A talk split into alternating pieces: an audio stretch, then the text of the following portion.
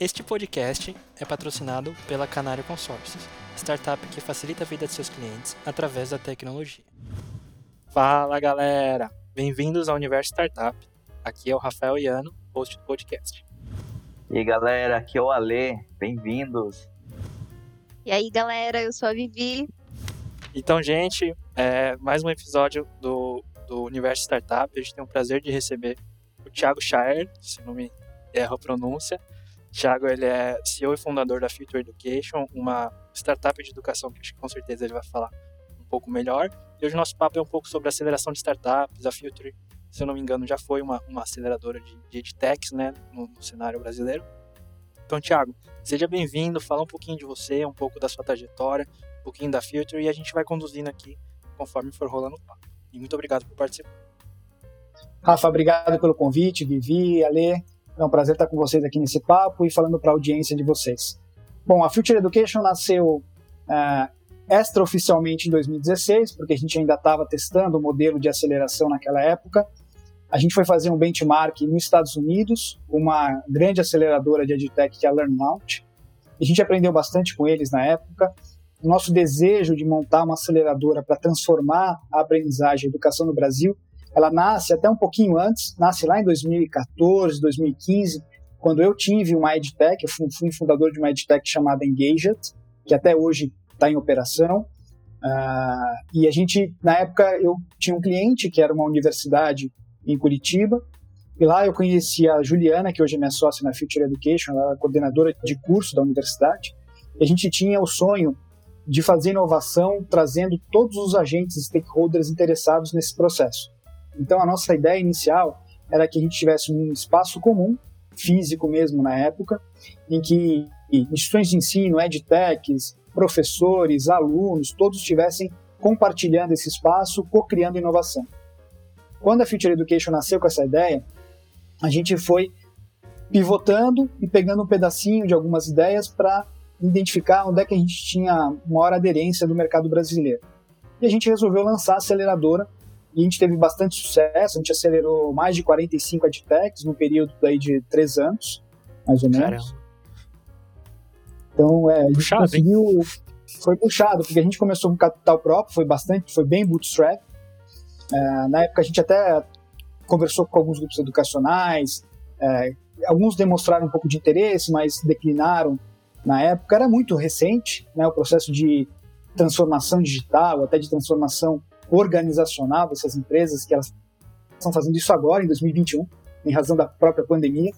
Então, lá atrás a gente ainda estava muito à frente. Aí, assim, eu estou sempre muito à frente com a minha visão de. Não é uma fala, uma fala é, egocêntrica, mas é que eu gosto muito de pensar o futuro. E, e, esse futuro realmente é um exercício que eu gosto de fazer e acabo trazendo para os negócios que eu, que eu acabo concebendo. Isso atrapalha um pouco, de alguma maneira, pensar demais no futuro e trazer soluções é, que estão muito à frente do mercado, porque você tem o desafio de educar o mercado, o desafio de desbravar esse cenário, e isso envolve dinheiro. Consequentemente, você precisa de capital para poder desenvolver essa solução que está antes do, da necessidade do mercado. Mas a gente foi muito feliz nessa trajetória como aceleradora, é, e na época a gente já sabia que a gente ia ter um período curto de, de vida, porque as aceleradoras mais maduras da época, não só no Brasil, mas fora, já estavam repensando o seu modelo de negócio, que estava se tornando inviável. E essa inviabilidade do modelo de aceleração, ela se dava por algumas razões. A primeira delas é que o retorno da, da EdTech é pequeno e demorado, né, em comparação com outros mercados.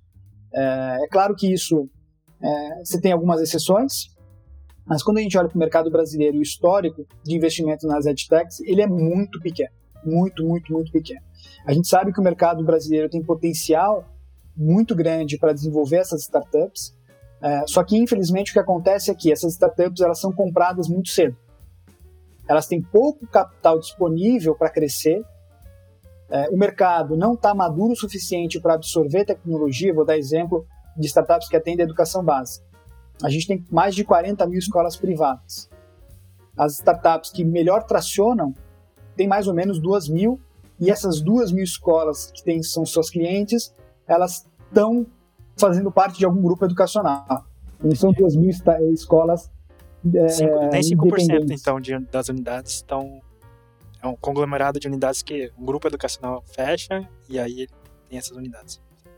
Exato. Normalmente a startup fez uma parceria com um grupo e conseguiu esse canal e está nessas escolas. Então, perceba que das 40 mil escolas privadas, e sem falar das outras cento e tantas, né, 160 escolas, 160 mil escolas públicas, então são 200 mil escolas, é um mercado enorme, com pouquíssimo potencial real de você entregar inovação e garantir um sucesso de aprendizagem para esse público. Então é uma pena, mas de novo, pode ser ainda que seja muito bem explorado no futuro. Uh, então a gente percebeu, a gente fez uma leitura positiva na época sobre esse, essa, esse potencial e a gente foi até onde a gente conseguiu com esse modelo. Na época, como aceleradora, a gente, como não, pegava, não pegávamos equity das edtechs, porque não, não validamos essa tese com as edtechs em razão desse cenário, né, de, puxa, demora, uhum. puta, não quero dar um percentual do negócio para uma aceleradora.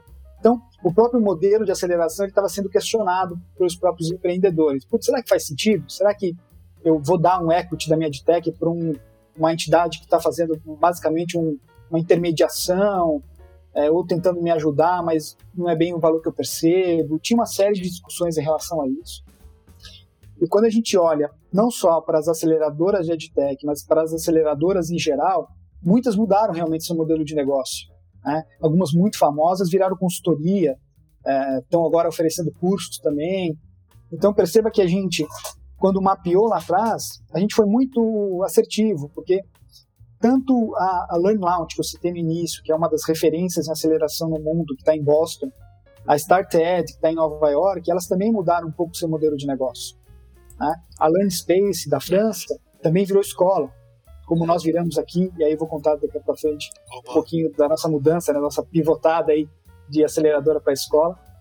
Então acho que foi um pouquinho dessa história aí da Future Education no início. E, e como que, qual que é a diferença? Você falou que é um cenário que mudou de, das aceleradoras, mas ainda existem aceleradoras para outros. São duas perguntas. Existem ainda aceleradoras que trabalham ativamente para outros nichos, como é, fintechs ou, ou, outros tipos de startup? E qual é a diferença? Tipo, aceleradora, incubadora? Essa é uma coisa que sempre ficou um pouco vaga para mim, que eu, que eu queria até entender, acho que é uma dúvida da pessoal também. Muito legal. Então, a gente, enquanto aceleradora, o objetivo da aceleradora é ela é, garantir que você tenha uma é, ajudar nessa atração inicial da, da startup é, com capital e um, é quase um smart money, vamos dizer assim, para algumas aceleradoras. Né? Ela te dá o capital financeiro e te dá algum capital também intelectual, ferramentas e recursos para você alcançar o crescimento mais rápido. Então é um período normalmente de quatro até seis meses. Antigamente, né, no início das aceleradoras, você tinha um período de seis a oito. Depois esse período reduziu de quatro a seis. É, tem até acelerações mais curtas, de três meses. Ah, então a gente percebeu que um encurtamento né, do, do, prazo de aceleração ao longo do tempo dessas aceleradoras, é, na prática, né, no conceito tradicional da aceleração, ela pega um equity do empreendedor ah, e em troca disso ela te dá um capital financeiro para você contratar pessoas, melhorar produto e assim por diante. Então, teoricamente, o modelo faz sentido né? Ele ajuda você a crescer. Uh, uma, e espera, obviamente, uma saída, né? Para um fundo. A saída da aceleradora é a, a, a captação dessa startup por, por um fundo de venture capital. Ou pode ser até por um investidor anjo, dependendo do tamanho da rodada. Uh, a incubação, normalmente, ela faz parte, normalmente não, por regra, ela. Bom, não vou nem dizer por regra, porque tem uma exceção que eu vou contar, mas é, normalmente ela está embaixo de uma universidade, né, de uma entidade, uma instituição de ensino. Tá. É, ou ela pode fazer parte de um parque tecnológico, que é uma exceção, né, não está necessariamente vinculada a uma universidade, mas ela faz parte de uma iniciativa pública, que é o caso de alguns parques, te parques tecnológicos e é o caso da Startup Lisboa, em Portugal, que é, que é do governo português. Nós estamos incubados lá agora, saímos de uma aceleradora, viramos uma edtech estamos incubados. Então a gente Legal. fez o ciclo né, completo aí de uh, meio esquisitão, né? Então, mas é, é, como a gente acabou é, fazendo a nossa trajetória. A gente hoje é uma escola digital, Então, para contextualizar né, essa transformação de aceleradora para a escola, é, que é um caminho que eu comentei já que outras aceleradoras tomaram, né, que é virar consultoria, que agora é ofertar curso.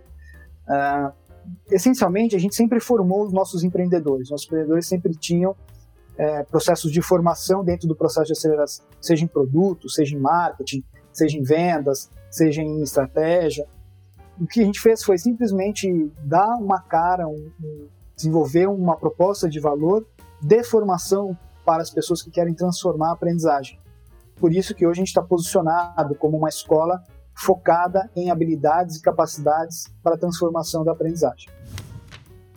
Legal. Então vocês fizeram essa transição de aceleradora e agora vocês estão incubadas na, na startup, startup Lisboa e, e, fazem essa. E como que essa relação, um pouco, a gente acho que vai chegar já na, questão dos cursos, um pouco do que a FIT trabalha, até de produto mesmo, mas como que essa relação com a startup Lisboa, vocês têm uma relação legal? Como que funciona esse, essa ponte com eles? É, se puder contar um pouquinho disso também para a gente né, ficar, entender. Sem dúvida. E aí, só para complementar essa visão né, da diferença entre aceleração e incubação, a incubação ela não tem um papel tão. É, ela não pega equity da, da startup, ela oferece um ambiente físico uh, e você tem um, é subsidiado. Então você paga uma mensalidade para estar tá incubado naquele local, uh, com valor super subsidiado. No caso, por exemplo, da Startup Lisboa, a gente paga 50 euros por mês para estar tá lá. Uh, a gente ainda está no formato remoto, porque entramos Legal. durante a pandemia. Uhum. Mas se estivéssemos presencialmente, planos, né? teríamos uma sala. Sim. Né? E quando a gente olha para as incubadoras de universidades, por exemplo, é um princípio igual. Né? As pessoas pagam, né? as empresas pagam uma mensalidade para estar lá e tem alguns recursos, tem apoio administrativo, financeiro, contábil, uh, mas é quase que não é ativo, né? não tem um, necessariamente um programa a ser seguido. Uh, esses recursos estão disponíveis quando a startup precisar, está sempre ali à disposição. Uh, às vezes você tem é, quando está vinculado a uma universidade, apoio tecnológico de, é, de pesquisa. Então, pode ser um pesquisador da universidade ser contratado por essa empresa é, ou fazer parte do time, mas com subsídio de uma bolsa de doutorado. Você tem vantagens da incubação que você não tem na aceleração, especialmente está mais próximo da pesquisa. Acho que essa é uma vantagem quando está trabalhando com soluções mais sofisticadas. É, eu acho que, assim, essa junção entre academia, pesquisa e produto, né, o produto comercial e startups, deveria acontecer mais, porque especialmente quando a gente fala de edtech, as edtechs ainda têm pouca ciência aplicada dentro dos seus produtos. É, isso obviamente tem um custo, e aí eu acho que o desafio é ter capital para desenvolver, usar ciência, usar pesquisa para desenvolver produto. Então não dá tempo, né? Não, não, dá, não tenho tempo, não tenho recurso, não tenho dinheiro, não tenho nada para fazer isso. Preciso fazer, arrumar o carro com ele andando, e aí a gente lá na frente aplica a pesquisa e aplica a ciência. Então eu acho que no nosso país a gente precisa de mais capital intelectual disponível desse nível né, de pesquisador para contribuir nos produtos educacionais. Eu acho que haveria um ganho imenso se isso tivesse uma intersecção, tivesse mais uh, é, sinergia. É. E isso abriria muitas mais portas para possíveis projetos de pesquisa de bolsa, até. Acho que uma iniciativa, por exemplo, não sei se a CAPES ou a FAPESP tem algum. Estou pensando só em, em órgãos né, do, governo de fomento. Então acho que é muito legal mesmo quando você fala isso, porque eu sinto falta, né? Eu, quando fiz a, a faculdade, eu, eu sentia que a, gente, a faculdade tentava se aproximar do mercado e vice-versa, mas ainda tinham muitas, acho que muitos entraves, né, para conseguir. Primeiro que na incubadora você consegue ter acesso até pessoas que podem trabalhar na sua startup, incentivar o empreendedorismo universitário, que eu acho que é, que é importante também, que a gente falta. Nos Estados Unidos eu vejo que nas universidades já estão várias incubadoras nas universidades particulares, né, pelo que a gente vê, e já tem esse estímulo muito forte de, de ter a criação de, de, novas soluções, de usar a tecnologia. Acho que no Brasil a gente pode... Foi só um comentário, verdade, nem sei tô falando isso, mas é só um comentário, porque acho que a gente pode melhorar bastante isso. Pode muito, mas acho que o principal entrave no Brasil, primeiro, acho que é a falta de incentivo para pesquisa e ciência. Né? A gente sabe que agora cada vez mais está caindo né, os investimentos nessa área. E, claro, a burocracia, porque a FAPESP tem o PIP para as empresas de tecnologia. Né? Tem, é possível pegar esse recurso, só que existe uma burocracia, existe um processo muito lento Porque as startups não têm tempo para isso. Não dá para ficar parando para fazer edital, responder às necessidades, demora três meses. Não dá, esse é um tempo que não existe para editar. Já fechou, já, já era. É. Três meses para uma startup é três anos. Então, assim, eu acho que o que a ciência, a pesquisa e a universidade precisam entender é que ela precisa se ajustar a essa, essa dinâmica, não o contrário. Né? A EdTech, o mercado, nunca vai se ajustar à universidade e à pesquisa, ao contrário. A gente precisa de, de melhorar os nossos métodos de fazer ciência, de garantir o desenvolvimento do capital intelectual e unir o capital intelectual com a prática de uma outra forma. Eu acho que aí, hoje na Future Education, a gente tem um curso de, de mudança de mentalidade do ensino para aprendizagem, em que a gente provoca assim a, a, construção de novas crenças e valores e modelos mentais de como é que eu estou fazendo a aprendizagem. Será que eu tenho que pensar outras formas de garantir o desenvolvimento humano, né, ou desse capital intelectual, diferente do que a gente vem fazendo há 40 séculos? Né? Sim, é, sim. Eu preciso pensar, porque o mundo está muito, tá muito dinâmico. É, todas aquelas sopa de letrinhas, Bunny, VUCA, seja o que for, essa sopa de letrinhas ela só traduz a complexidade que é viver no momento que a gente está vivendo né, onde o fator humano ele é muito fundamental em qualquer atividade, por mais tecnológica que ela seja. Então, ou seja, quando a gente está falando aqui de startup, a gente está falando de empresas de base tecnológica. Só que o recurso mais importante dessas empresas é o capital humano. Porque eu preciso de inteligência para desenvolver a tecnologia. Ela não se desenvolve sozinha. Não está lá um computador criando software o tempo inteiro sozinho. Né? Não existe isso. Nunca vai existir essa, esse nível de, de, de, de contexto, né? Então a gente precisa de primeiro se preocupar no Brasil, né, olhando para o contexto brasileiro. Os Estados Unidos é um negócio à parte. Apesar de haver desigualdade lá, é, o nível de desenvolvimento de capital intelectual é brutal, né? É, a gente precisa valorizar isso no Brasil. A gente tem alguns exemplos, né? A gente tem uma certa certo volume de capital intelectual sendo desenvolvido no Brasil, mas ou parte desse capital intelectual está numa bolha, fazendo parte de novo da, da inovação na, ou em grandes empresas, num nicho dessas grandes empresas, ou nas startups, no ecossistema de inovação de startups, que é outra bolha, é, ou estão fora do Brasil. Então isso não é massivo. Ou seja, a massa brasileira, a maior parte da população, aqui, Rafa, Ale e Vi, não fazem a menor ideia do que a gente está falando aqui. O que a gente está falando para a maior parte da população brasileira é grego, cara. É russo, entendeu? Não faz sentido. Sim. É, a gente está falando para um nicho de pessoas que estão entendendo o que a gente está falando aqui e conseguem traduzir isso em algumas coisas. Mas, de novo, falar em ciência, em, em educação, em aprendizagem, tecnologia, etc., está distante demais da população brasileira.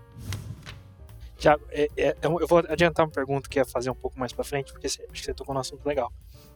Eu acho que quando eu vejo empreendedores de edtechs, eu vejo que existem, assim, todas as startups, elas mudam por meio da tecnologia querer resolver problemas, né? Acho que isso é a principal premissa que a gente tem quando né, se fala de startup. Mas eu vejo que, em especial, edtechs, elas têm um, um, uma visão, né, os empreendedores, uma visão de realmente de impacto social forte. Assim, acho que a gente sabe que o que no Brasil é um desafio, a educação, como você mesmo falou, é um desafio. A gente, né, ano a ano, é, políticas públicas tentam, de alguma maneira, é, externalizar isso, resolver esse problema. Mas que, como que você vê essa visão das edtechs? Elas têm um papel social em si mais forte do que outros tipos de startup? Como que você enxerga isso? Você acha que, realmente tem um, tem, um, tem um valor ali? Sempre quando a gente fala de educação, é, ela tem um papel social. Toda empresa tem um compromisso social, né? É o, é o, é o contrato social da empresa é que ela tem a obrigação de entregar, de devolver à sociedade esse, esse valor. Então, as edtechs ainda mais. Eu estou falando de educação e de aprendizagem. Então, ou mesmo aquelas edtechs que atuam em outras esferas administrativas, melhoria de eficiência operacional, financeira, seja o que for, está trabalhando em benefício do setor educacional. E esse em benefício do setor educacional, com certeza gera impactos sociais. Seja uma startup que está ajudando o pai a, a, é, ou a escola a reduzir a inadimplência e ajudando o pai a administrar financeiramente esse, esse compromisso, esse investimento em educação, seja a startup de comunicação que está ajudando a melhorar a comunicação entre escolas, pais, o que está sendo feito em sala de aula, seja quem está trabalhando de fato para melhorar o desempenho da aprendizagem, assim por diante. Tudo isso gera benefícios sociais de inclusão, de igualdade, desenvolvimento do capital intelectual, etc, etc. Então, se a gente olha para a perspectiva de quanto vale investir no MindTech, hoje a conta está muito errada, porque vale pouco para os uhum. investidores. Né? Vale pouco para as pessoas que têm dinheiro investir em EdTech. Por quê? Porque o retorno é devagar, lento. É... Então, assim, no final do dia, essa conta né, essa, de quanto vale investir em educação, ela está super subvalorizada. É, né? Ela tem que ser super valorizada, porque senão a gente não avança. E o Brasil precisa de muito dinheiro, recurso humano, é, é, para conseguir chegar onde a gente precisa chegar. Tem um dado que eu sempre gosto de compartilhar, que é do site o, mundo em, o Nosso Mundo em Dados, Our World in Data.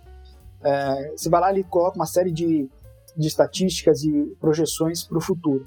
Ele fala que em 2050 o Brasil vai ter 2% da sua população sem nenhuma educação e a grande maioria das pessoas com diplomas. Esse 2% da população sem nenhuma educação é o índice que os Estados Unidos tinham em 1970. Então, em 1970, os Estados Unidos já tinham alcançado esse, esse número que o Brasil vai tentar alcançar em 2050.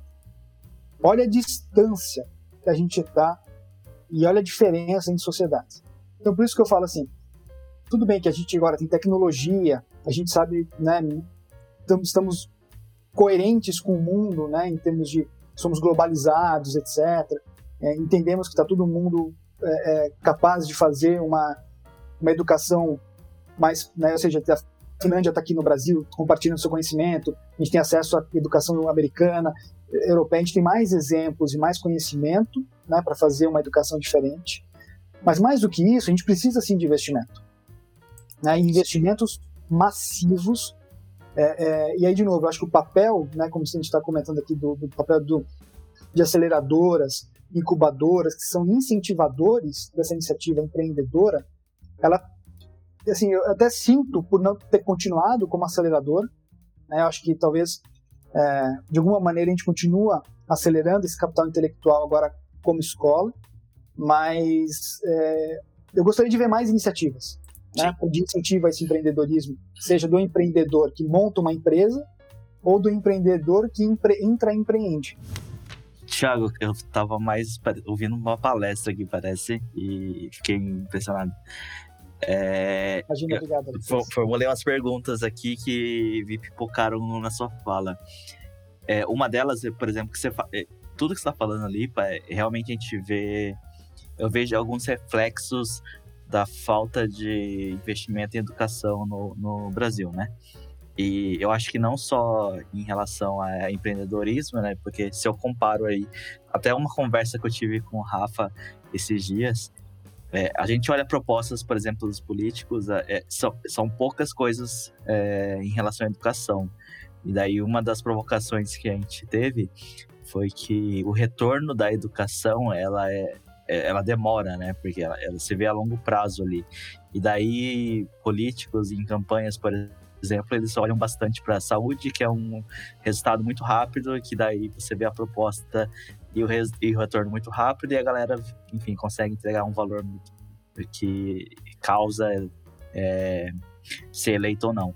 E, e, esse, esse, daí essa sua fala, ela me trouxe um pouco disso, né? Porque, tipo, você empreender na educação, você trouxe bastante sobre não ser, não ter os investimentos, a galera ter pouca, é, investir pouco nisso, é, tentar pouco nisso, imagino que dá empreendedorismo para arriscar em cima de mercado educacional é, tem muito risco, porque você acaba tendo é, dificuldade em arranjar investimento, por exemplo. E, e aí, até uma questão que você trouxe ali de ser uma, a, educa, uma, uma empresa olhando para a educação ali, ela sempre está olhando para uma causa social em si, porque ela está envolta em várias outras coisas. Você sente essa mesma coisa, dessa analogia que eu estou fazendo com política, assim, para empreendedorismo? Tipo, hoje a gente tem poucas startups, edtechs, assim, olhando aqui no Brasil por, por esse problema de de ter um impacto muito longo, da galera não ter, não conseguir esses investimentos. E daí eu imagino quantos sonhos podem cair é, por esses motivos, assim, sabe? De, dessa, dessa urgência que a gente tem para querer causar impacto, mas não ter tanta relevância aqui, ter toda esse, essa demora que a gente falou aí, do, por exemplo, essa comparação com os Estados Unidos que você citou. Você sente essa mesma coisa? Sem dúvida, sem dúvida, Ale. A gente acelerou muitos empreendedores em estágio inicial, alguns muito ainda na ideia, e ideias brilhantes, brilhantes. Teriam impactos de, em nicho da educação, esporte, leitura uh, e outras áreas específicas, que teriam impactos fantásticos. Mas por falta de incentivo, apoio, capital financeiro, etc., né, algumas não, não foram para frente, outras foram. Mas o que a gente vê é que, de fato, é eu preciso incentivar as pessoas a empreenderem em educação. Porque as pessoas precisam começar a se importar mais com a educação. E o grande problema, cara, da nossa sociedade, e aí talvez de outras sociedades, é que a gente, nos Estados Unidos também é assim, a gente tem uma obrigação de passar pelo sistema educacional. O sistema, a educação é uma obrigação. Você não tem prazer nesse processo. Você não tem uma, puxa, que nem vou, vou pro bar, né? Vou, vou, pra, vou viajar, vou descansar, puta, vou estudar, tenho que ir para a escola, fazer o ensino médio, faculdade, tá? Por que, que existe esse sentimento? Por que, que a gente, por que esse sentimento pertence? Aí vou puxar para a sociedade brasileira. Por que isso nos pertence? Quem construiu isso na gente? Isso é uma construção. Né? Isso não necessariamente reflete uma realidade a respeito do processo de aprendizagem.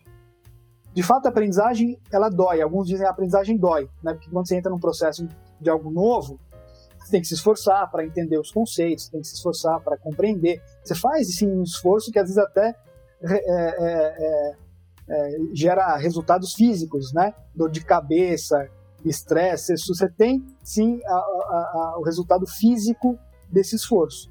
É o que a gente chama de dor, né? Dor de é, crescimento. Mas, Dores de crescimento.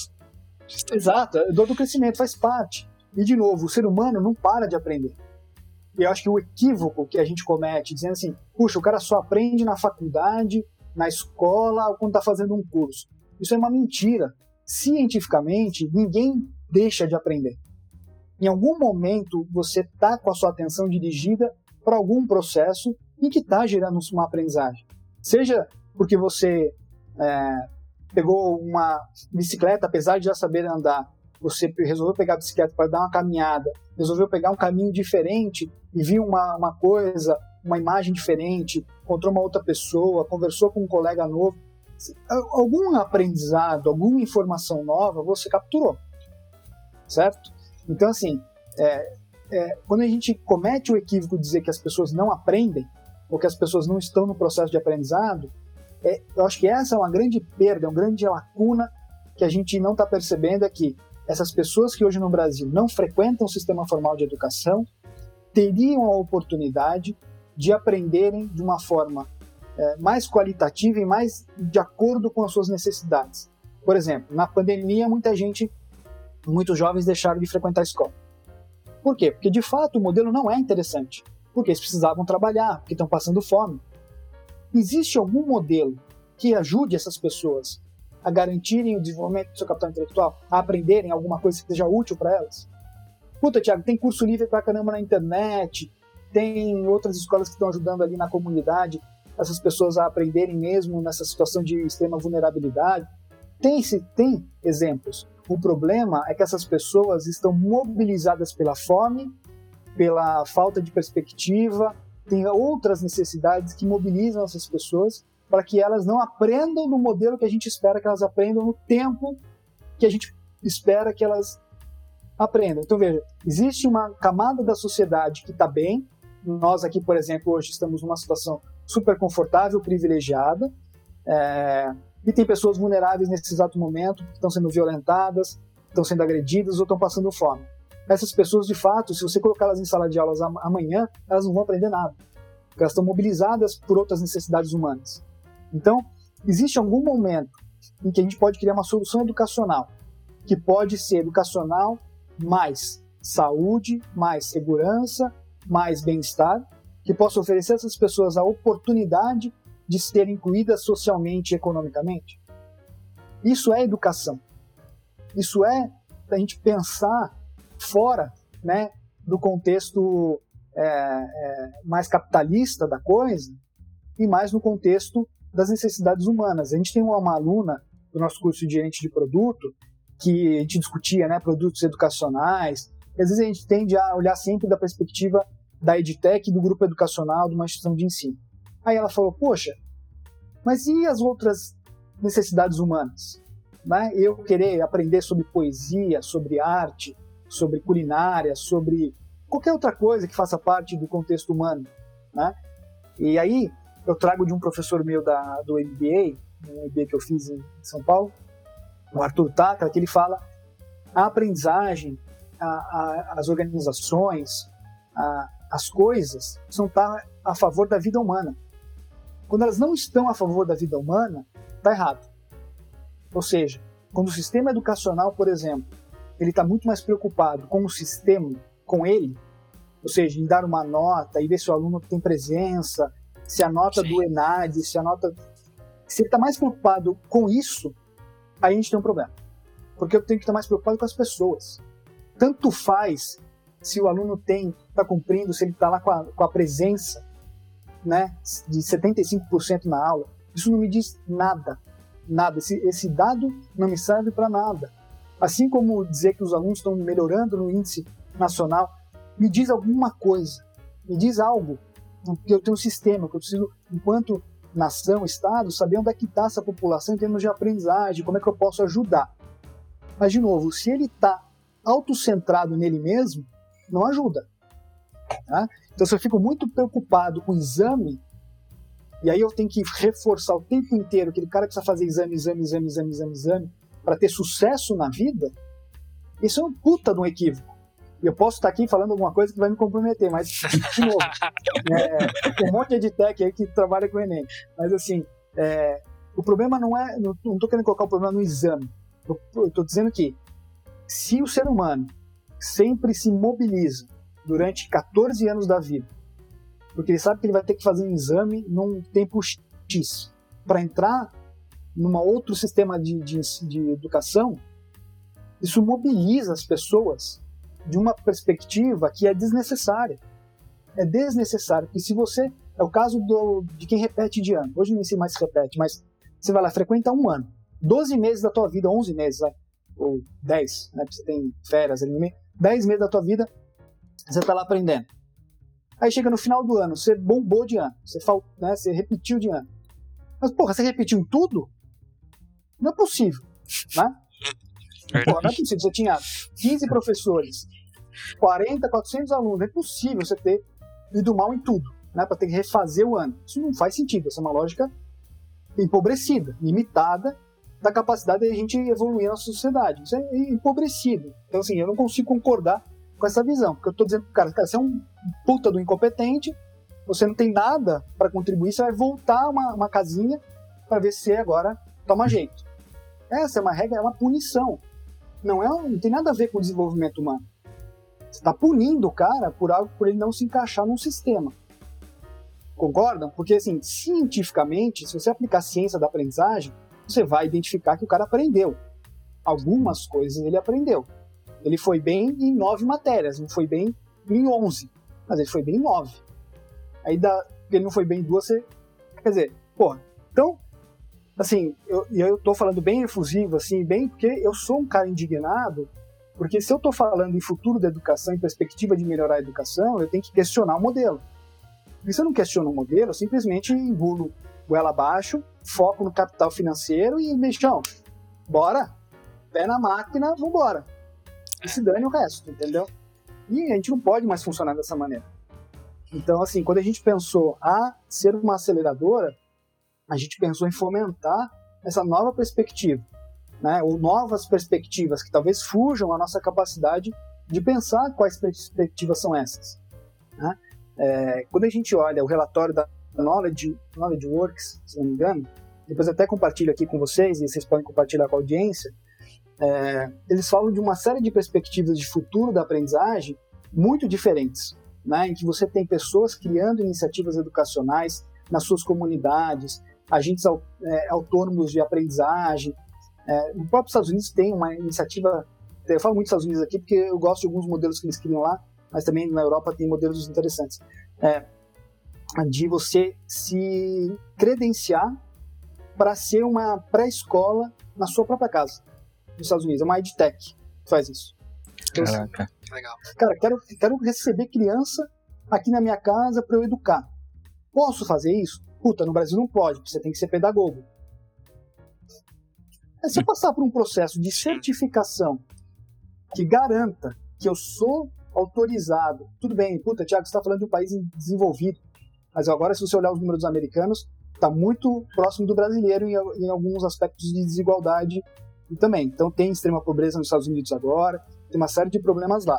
Então, eu acho que é menos sobre olhar de novo a perspectiva antiga e mais a dinâmica e a complexidade que existe no mundo hoje. Por quê? Porque eu estou dizendo exatamente nesse ponto de você certificar para receber uma criança dentro da sua casa. Porque é, nas comunidades no Brasil, este papel já existe. Chama-se, é, tem até um nome, é mãe de. mãe alguma coisa. Né? É uma senhora, uma pessoa da comunidade que cuida das crianças, das vizinhas, das crianças que são vizinhas ali. Isso já existe. Ela ganha 400 reais por mês por criança para cuidar da criança. Estou dizendo o seguinte: qual é a mensagem que eu dou para a sociedade, para esse contexto? Dizendo, olha, é, você, né, eu sei que você existe, mas eu não me importo com você e nem te qualifico para cuidar da criança. A criança fica sentada no chão assistindo televisão o dia inteiro. Ou seja, existe um potencial econômico e um potencial de educação e aprendizagem ali que ninguém está olhando. E, e então, eu acho. É. Não, pode continuar. Não, só, só para concluir, assim, então eu acho que assim, existem um monte de oportunidades descobertas, assim, a serem descobertas e valorizadas, que assim está muito mais relacionado à nossa mentalidade do que a capacidade da gente melhorar né, o sistema. Eu posso pegar essa, essa senhora, essa pessoa que cuida dessa criança sem preparo e sem formação nenhuma, qualificar essa pessoa, isso vai trazer dignidade para ela, e vai garantir que essas crianças tenham um ambiente, uma estrutura adequada. Aí você fala, Tiago, mas não é melhor colocar uma escola lá? Não sei. Eu acho que as duas coisas podem funcionar.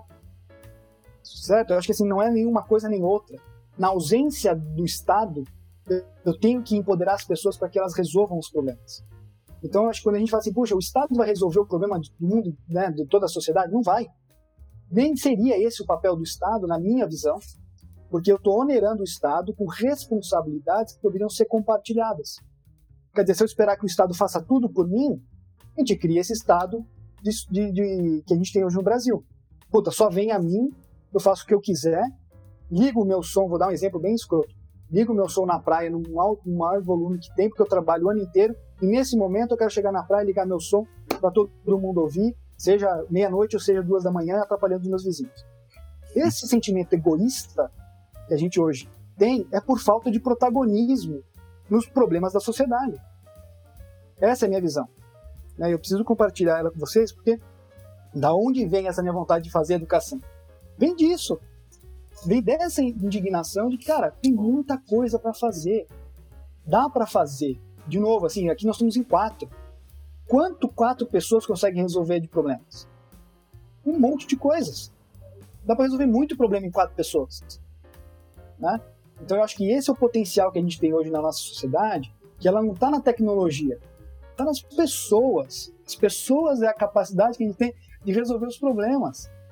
Então a gente tem método, tem processo, tem ciência, tem tudo, está aqui na mão.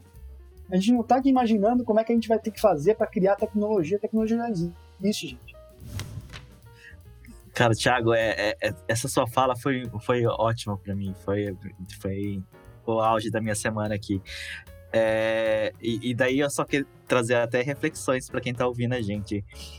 É, eu, conforme você vai falando, eu fui comparando. É, hoje eu estou finalizando uma graduação no modelo tradicional e, e, fiz alguns cursos no modelo digital, né? Todo, todo esse ponto de transformação, esse modelo novo que não se cobra é, presenças e resultados de testes, né, mas sim aprendizados.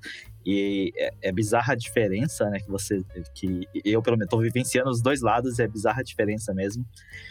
E agora nesses últimos pontos que você trouxe, o mais engraçado é que essas iniciativas, ela de alguma forma já existem, né? Eu trabalhava numa organização voluntária que a gente trazia pessoas de outros países com, com capital ali, porque queriam trazer essa experiência né, de, de viajar, mas ao mesmo tempo também ser protagonismo de um trabalho voluntário.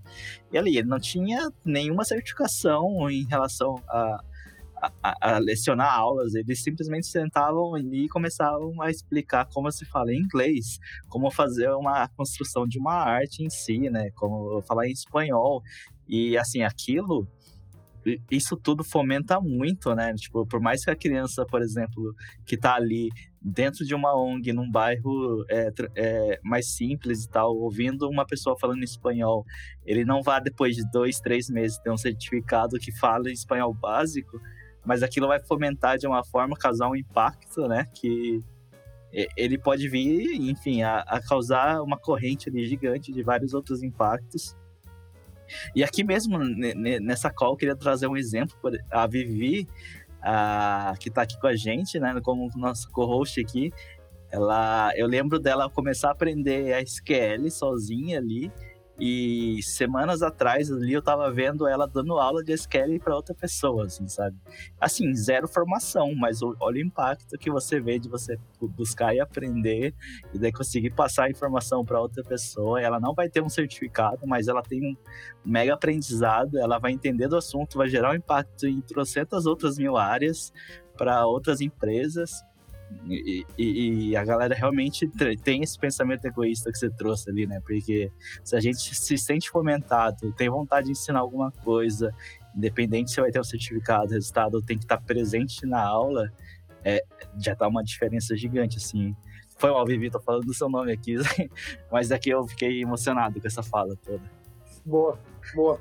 Mas eu acho que é isso, Rafa, assim, o, o Ale, um dos recursos importantes hoje para a gente alavancar o capital intelectual humano é o peer-to-peer, -peer, é o pessoa a pessoa. Esse é um recurso aliado à inteligência artificial e a outras tecnologias que você consegue escalar a aprendizagem. Então, assim, quando eu empodero as pessoas para que elas ensinem outras e que eu, primeiro que eu diga para elas que elas são capazes disso, porque o sistema diz que você não é capaz. Essa é a primeira, primeira premissa do sistema é, atual hoje da sociedade é você não é capaz, você não está licenciado e autorizado a ensinar ninguém. Para isso, você precisa de diploma de mestrado, é, ou você precisa ser licenciado em pedagogia, ou seja o que for. São processos distintos. Uma coisa é quando você é adulto e ensina um adulto. Outra coisa é quando você tem um processo de ensinar uma criança. Né? E claro, de novo, vamos lá. Dados do Instituto Itaú Social. Boa parte, ou 70% do que uma criança. É, vou, vou, reformular aqui. Ó, 70% de todo o, o, o, o repertório ou incentivo, não sei se é exatamente essas palavras que o Saul usou, mas depois vale a pena constar, é o, todo 70% de tudo que a criança desenvolve ao longo do seu período é de acordo com o contexto cultural e incentivo que a família dá. 30% é, é, é, é fruto da educação formal, da escola. A escola dentro da formação daquele ser humano representa 30%. 70% tem contribuições importantes do contexto cultural e familiar daquela pessoa. Então, perceba, quando a gente joga responsabilidade para a escola, dizendo ela é responsável por formar o capital intelectual do ser humano, gente, isso é um equívoco. A escola tem uma parcela disso. A outra parcela é do contexto social e familiar. Esse contexto social e familiar, que muitas vezes é reduzido, é limitado. Por quê? Porque, de fato, as famílias não, não, não têm outras referências, né? não tem um, um contexto, não tem repertório, não tem experiência para compartilhar. E, de novo, não é porque elas não querem. Essa é a distinção que a gente tem que fazer. Ah, porque ele não consegue, porque ele é burro, ignorante, não alcança. Essa é a distinção que a gente veio considerando e acreditando até aqui. Até aqui nos disseram que aquela pessoa que não tem ensino superior, que mora numa comunidade, ou que fala. Ela, é uma, ela é burra, ignorante, que ela não tem espaço. Essa é uma distinção absurda. Ela não encontra sentido. Né? Uma coisa é usar um linguajar, uma linguagem, um repertório de palavras, etc., sabe, de uma determinada maneira que serve para o meu contexto, né? Serve para o contexto da minha bolha, né? Mas, de novo, quanto isso resolve as necessidades humanas enquanto sociedade? Se eu uso esse repertório, essa linguagem, essa forma de me colocar em benefício unicamente meu próprio, individual, ou meu e da minha família só para me beneficiar, isso for positivo, ok. Mas enquanto isso for um, um mecanismo de exclusão, é péssimo, né? é ruim. Enquanto exclusão no sentido de que, cara, eu uso isso para eu acumular mais capital e continuar contribuindo com essa desigualdade. Ou seja, cada vez mais, quanto mais é, eu tiver um capital intelectual sofisticado, de alto nível, e a gente sempre andar na mesma panelinha e se alimentar, que se dane o outro. O outro está lá, ele que se vire para correr atrás. Só que, de novo, esse correr atrás não existe. É, é, é assim, é de novo, cientificamente difícil de comprovar que, assim, puxa, fala pro cara que está sofrendo é, agressão, que está passando fome, que está todo mobilizado social e emocionalmente, se ele tem que correr atrás. Não vai correr atrás de lugar nenhum, gente. Esse cara não, não consegue, essa pessoa não consegue. Não tem como ele aprender alguma coisa, ele chegar. Ele está anos luz distante da realidade de quem tem ensino superior. E isso não é. Isso não tem nada a ver sim, com a capacidade sim. dele. Entende? Tem separar as coisas. Capacidade humana é uma coisa. Contexto é outra. Ou seja, o cara está num contexto muito ruim. Ou seja, se ele quiser sair dessa, o que, que ele tem que fazer? Ah, só depende dele sair dessa situação. Não depende. Depende de todos nós, porque a gente reforça essa situação o tempo inteiro. É o problema do racismo, é o problema da homofobia, é o problema, todos os problemas que nós estamos vivendo. A gente reforça essa porcaria o tempo inteiro. Então não é uma questão de individual, puto, o cara é forte, o cara saiu, ah, mas olha o exemplo do fulano lá. Sim, gente, de 220 milhões de brasileiros, saíram 10 não dá para a gente dizer que de 10, esses 10 vão impactar 10 milhões. Não é essa a conta. São é. 10 milhões de pessoas que precisam construir o contexto e, e, e fazer com que outros 100 saiam. Então, assim, é, é, muito ruim a gente entrar nesse discurso de que, puxa, vamos pegar um, um, um cara de exemplo, uma exceção, e dizer, olha, gente, olha, é, é possível você sair, viu? Não é. Sozinho, pelo simples exemplo de olhar, não é esse exemplo tem que estar próximo. Ele tem que ser um exemplo prático. Aí tem que ser a mãe, tem que ser o pai, tem que ser um amigo, tem que ser o contexto da comunidade ou de qualquer lugar que você esteja, que te faça e que te auxilie a sair desse processo. Pegue literalmente na mão, né? E aí isso seria, entre aspas, do papel do Estado, ou seja, de prover uh, os recursos necessários de bem-estar, saúde, segurança e educação para que todo mundo ficasse bem. Só que vamos lá, deixamos de esperar para a gente passar a fazer. Porque eu não preciso mais do Estado, concordo? Eu posso criar soluções de educação, de saúde e de bem-estar e segurança sem depender do Estado. E vou contar uma coisa para vocês, gente. Eu morava num bairro em São Paulo que a segurança era privada. O bairro era controlado pela iniciativa privada. Todos os condomínios tinham câmera de segurança e seguranças na frente do condomínio. Eu pago imposto, a polícia está lá, e eu pago ainda a segurança do condomínio para proteger a minha a quadra do meu condomínio. Então, quer dizer, eu já estou fazendo isso. Eu não estou contando com o Estado. Concordo? Eu já estou pagando. Estou pagando privado aqui uma segurança. Tem um cara de 4 metros por, por 12, tá lá, tem cinco caras desses na frente do condomínio, caso eu queira entrar, fazer, se eu quiser usar meu celular na frente. Eu... Então, assim, eu já estou fazendo isso. Eu posso fazer algo melhor do que isso? Posso. Entende? Então, a gente tende a, a, a entrar nessas, nesses movimentos circulares de puta, não dá, não tem solução? Tem. Tem muita solução. Boa. Muito bom, Thiago, muito bom. Eu acho que é, é, lembrei de uma discussão que eu estava tendo com algumas pessoas realmente sobre essa questão de meritocracia, né? Que é, que é o ponto de partida, ele é muito diferente, né? Então isso faz com que a meritocracia na prática ela já seja falha por si só, né? Então as pessoas partem de um ponto diferente, como você espera que elas chegam no, no mesmo ponto. Então essa discussão que a gente está tendo, acho que até com a lei que a gente estava conversando sobre isso. E os processos seletivos da, da vida, como um todo, acho que elas já são, de certa maneira, excludentes. Né? Então você tem a própria universidade pública, que ela é majoritariamente né, preenchida por, por pessoas que tinham uma condição social melhor para conseguir estudar, fazer um cursinho. Quanto que custa um cursinho hoje em São Paulo, né? Com, cursinho de pré-vestibular, quando falo. Então, assim, realmente é, é um cursinho pré-vestibular de um valor alto que faz com que as pessoas com maior valor alto estudem no, no lugar de uma universidade pública, que na, na teoria seria né, para orientar pessoas que, que, não tenham acesso. Então é, é, muita, é uma discussão. É, óbvio que eu não vou alongar mais, porque é uma discussão muito longa. A gente vai ficar aqui falando sobre né, política, Estado, acho que a gente. Não, enfim, né, mas é uma discussão legal. É, não, sem dúvida. É, Tiago, eu queria agora então voltar, vamos voltar um pouquinho para o gancho um pouco da Filter. Agora você falou que né, até mudar um pouco o assunto, porque a gente estava falando sobre como a Filter se tornou, né, foi de uma aceleradora para realmente uma, uma protagonista é, espe específico, né, mais protagonista ainda da educação. Conta um pouco para a gente como que foi esse desafio, a criação dos cursos, fala um pouco do, dos cursos da Filter, como que, né, como foi essa ideia, como que tá, como que tá rolando aí. Legal. Até para não confundir a audiência, né, que a gente deu uma volta né, nos problemas humanos aí, nos problemas que a gente tem, nessas mazelas, mas essas mazelas, de novo, elas bifurcam aí na educação, né? Então, tenho um monte de coisa e, puta, educação é a base para a gente melhorar essa sociedade. E quando a gente acelerava os empreendedores que vinham com ideias fantásticas, faltava a base para tornar essas ideias reais, né? colocar essas ideias de fato é, no mercado ou de fato ajudar as pessoas. Então, a gente veio desenvolvendo alguns cursos durante o, o processo de aceleração, ajudando esses empreendedores. Um deles era o de gerente de produto educacional, então desenvolver a cultura e as habilidades em gestão de produto. E aí a gente, em 2019, lançou o curso. Em 2020, quando estourou a pandemia, eu tinha acabado de voltar de uma viagem para um evento internacional de educação. Estourou a pandemia, a gente resolveu então fazer a mudança radical de modelo de negócio. Mas nem digo que foi radical assim nos bastidores, porque a gente já fazia isso, né? a gente já testava o um modelo de aprendizagem, de, de formação, uh, ah, para ser uma escola e conseguir impactar mais pessoas, porque até então a gente estava restrito para o público empreendedor de educação.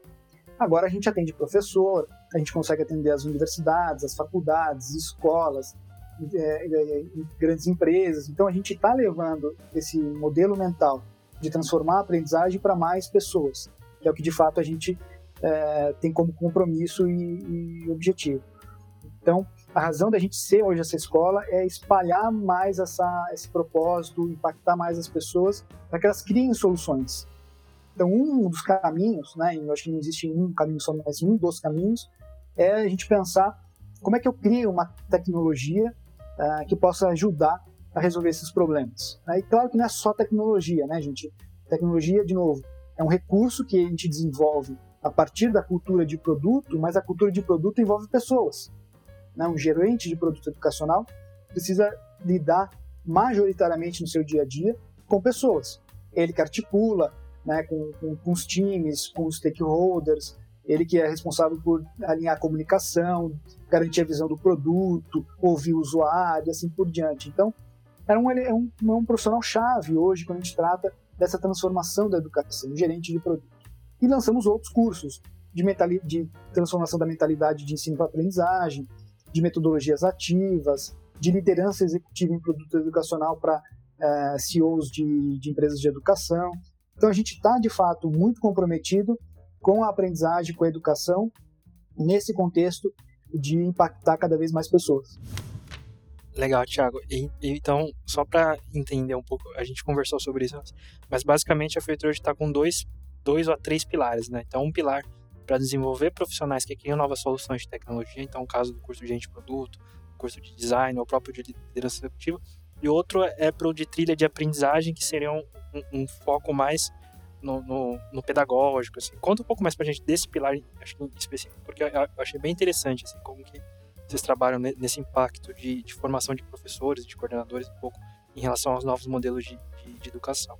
Perfeito. Quando a gente fala, é, e aí isso é mérito todo da minha sócia Juliana, que tem um, escreveu um livro sobre desenho de currículo e disciplinas no final do ano, e é uma base muito sólida para a gente pensar metodologias ativas, é como é que eu desenvolvo o protagonismo desse aluno?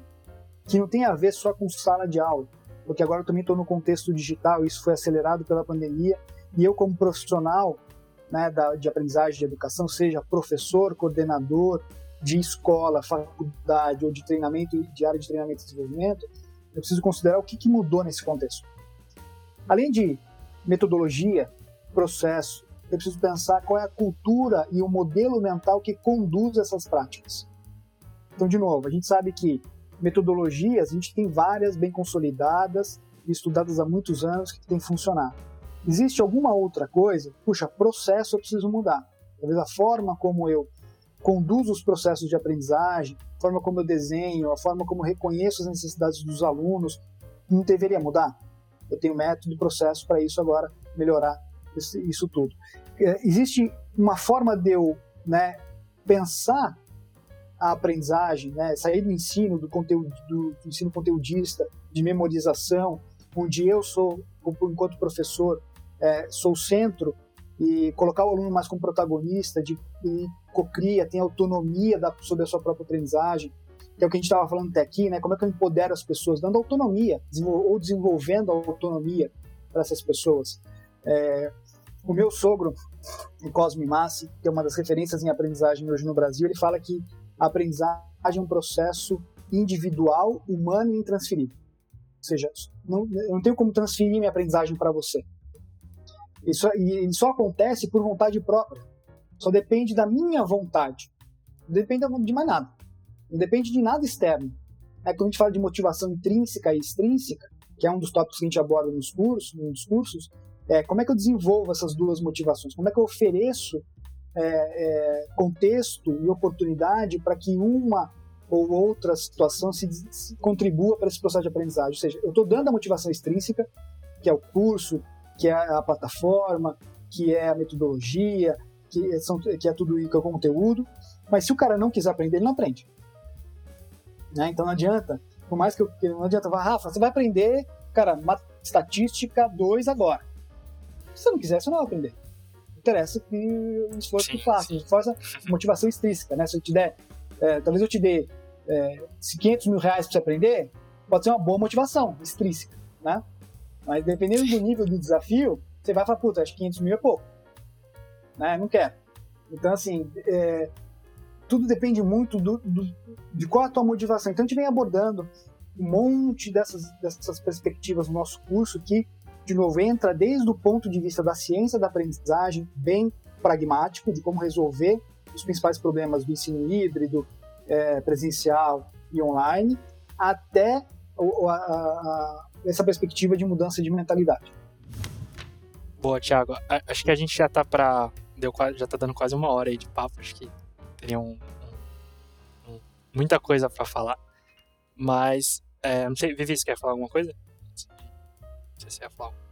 É, eu ia comentar, né, que você falou sobre isso, assim, de também tem que partir um pouco, né, do indivíduo buscar e querer aprender. Pelo que eu vi, tem muitas empresas também que buscam a Future, né, para implementação dessa cultura mesmo de aprendizado, né.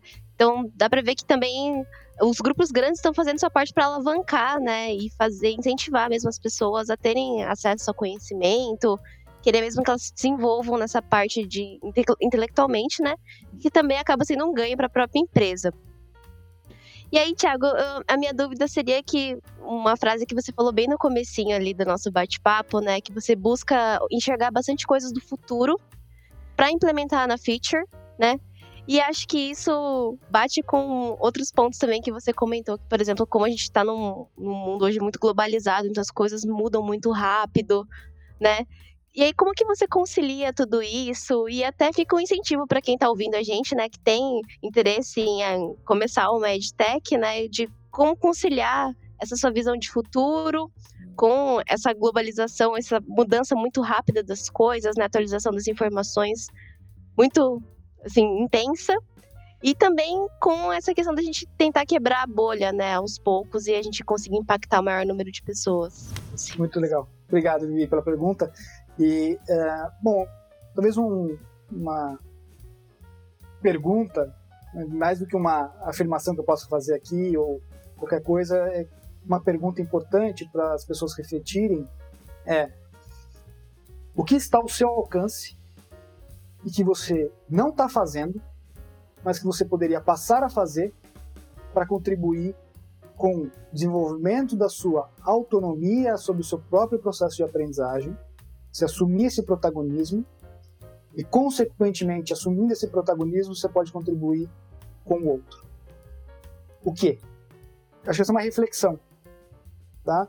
É, acho que assim, a gente pode buscar uma série de oportunidades que estão no futuro, seja tecnologia, né, carro autônomo, 5G, ah, puxa, sei lá, Androids, viagem para Marte, tudo que a gente está muito lá na frente, mas o quanto todas essas possibilidades é, refletem como é que eu chego lá, né? como é que eu consigo alcançar tudo isso. Porque, de novo, não adianta eu ter 5G, eu ter eu chegar na Lua, chegar em Marte, se a gente perdeu a nossa humanidade, a nossa capacidade de ser humano.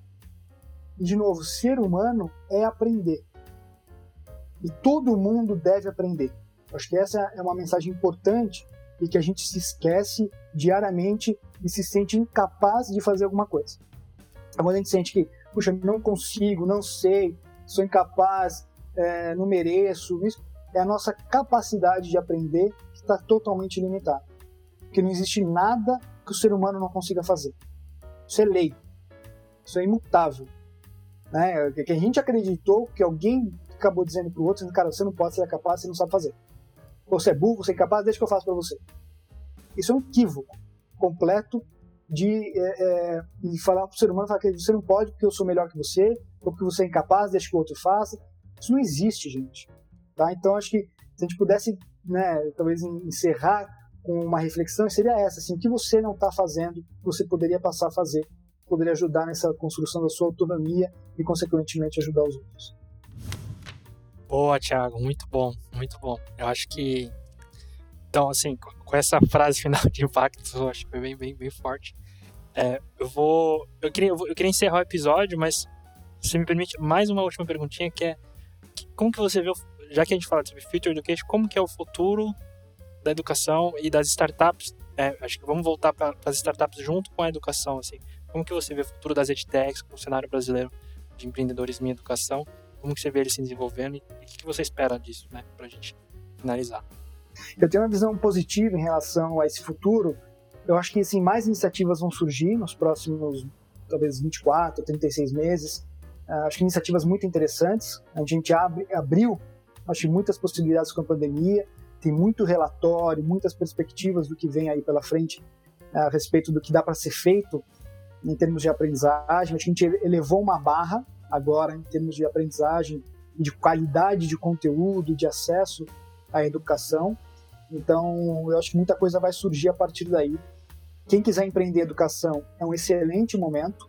Acho que talvez seja um momento um pouco mais desafiador, porque o nível de competição aumenta globalmente, mas também as oportunidades também aumentam. Então, aí eu acho que não tem tanto, tanto é, desafio. Uh, se a gente olhasse para 2013, 2014, que foi o auge do surgimento de algumas edtechs que hoje estão fazendo sua saída, ou que estão crescendo, que estão começando a escalar no Brasil, eu acho que o próximo estágio que a gente vai ver são edtechs resolvendo problemas específicos, bem específicos da educação. Talvez a gente tenha mais surgimento ou consolidação de grandes edtechs, né? A gente tá, viu, viu algumas aí, Hotmart, Digital House captando investimento, Tribe, entre outras, é, a própria Arco. Então, assim, a gente vê um movimento grande de consolidação e crescimento de algumas edtechs, mas a gente vai subir o surgimento de outras em razão desse próprio movimento, né, dessas grandes empresas é, que vão demandar inovação também. Então, elas não só inovam por conta própria, mas elas vão demandar inovação também. É, e, obviamente, a complexidade aumentou, e esse aumento dessa complexidade é, da vida humana vai requerer que a gente crie e pense em inovações. Então, eu acho que sim, eu vejo um movimento positivo. Espero que mais pessoas se interessem por empreender em educação, em benefício dessa transformação que a gente precisa viver. Uh, tem muito contexto não atendido. Né? Se a gente olhar para o lifelong learning, a gente vai ver pessoas mais de 50 precisando reciclar habilidades, precisando voltar para o mercado de trabalho. Eh, as pessoas estão vivendo mais, então a Heather McGowan, que é uma autora que eu gosto bastante, ela fala dessa longevidade. Então, o contexto de educação ele não para aos 25, 26 ou 30 anos, ele se estende até o fim da vida. E aí, o fim da vida, de novo, pode ser 90, 70 ou 100, 120 anos daqui a pouco. E aí, então, por isso que eu acho que a gente tem que manter a nossa mente aberta, porque talvez é, quando a gente tiver 50 anos, a gente viva mais 60 anos. É isso que a gente não sabe ainda. Talvez a gente é, duplique a nossa capacidade de vida em pouco tempo. É, e aí eu acho que é isso que a gente não está preparado ainda. Né? A qualidade de vida a gente sabe que vai aumentar, entretanto, a gente sabe que a qualidade da saúde mental pode cair, porque a pressão é muito grande. Né? Então veja que a gente precisa equilibrar, ou seja, tenho capacidade de viver mais, mas será que eu vou ter mais qualidade de vida? Né? Não adianta eu viver mais e ter uma qualidade de vida. O que fazer com essa ruim. vida, né? Exatamente. O que fazer com essa vida que é fantástica, né? ela pode se tornar muito fantástica para todo mundo, mas a gente precisa de recurso, a gente precisa de usar a nossa inteligência para alcançar essa capacidade de fazer o bem para o próximo, para todo mundo. E eu acho que a educação, acho não, tenho certeza, né? A educação e a aprendizagem é o melhor recurso para isso. Tiago, muito obrigado pelo seu tempo, pelo seu papo. Foi, acho que, um aprendizado para todos nós aqui, acho que não só para a gente que está escutando, mas a gente que está, né, é, enfim, participando aqui, mas também quem está escutando, com certeza. Então agradeço você, a Lei Vivi, se quiserem dar uma palavra final, agradeço também pela participação. Cara, eu, eu, eu tô confuso ainda se foi uma aula, um podcast. é... Tiago, agradecer muito toda, todas as provocações que você fez aqui. Eu acho que mais do que falar sobre startup e falar sobre educação, você trouxe muitas provocações ali para que tipo de pessoa a gente tem que buscar ser, o que a gente quer fazer de fato. E, é, é, assim, várias palavras suas ficaram marcadas aqui para mim. Eu tô bem honrado de ter esse papo contigo aí, cara. Também gostaria de agradecer, Thiago. Foi uma troca muito, muito, muito enriquecedora. Acho que todo mundo aqui vai sair daqui refletindo muito sobre a diferença que a gente está fazendo no nosso trabalho e o impacto que a gente causa nas outras pessoas, né? Querendo ou não, a, o intuito da educação também é isso, né? Impactar as nossas gerações, as futuras gerações e você causou isso na gente com certeza. Então, muito obrigada, foi uma honra.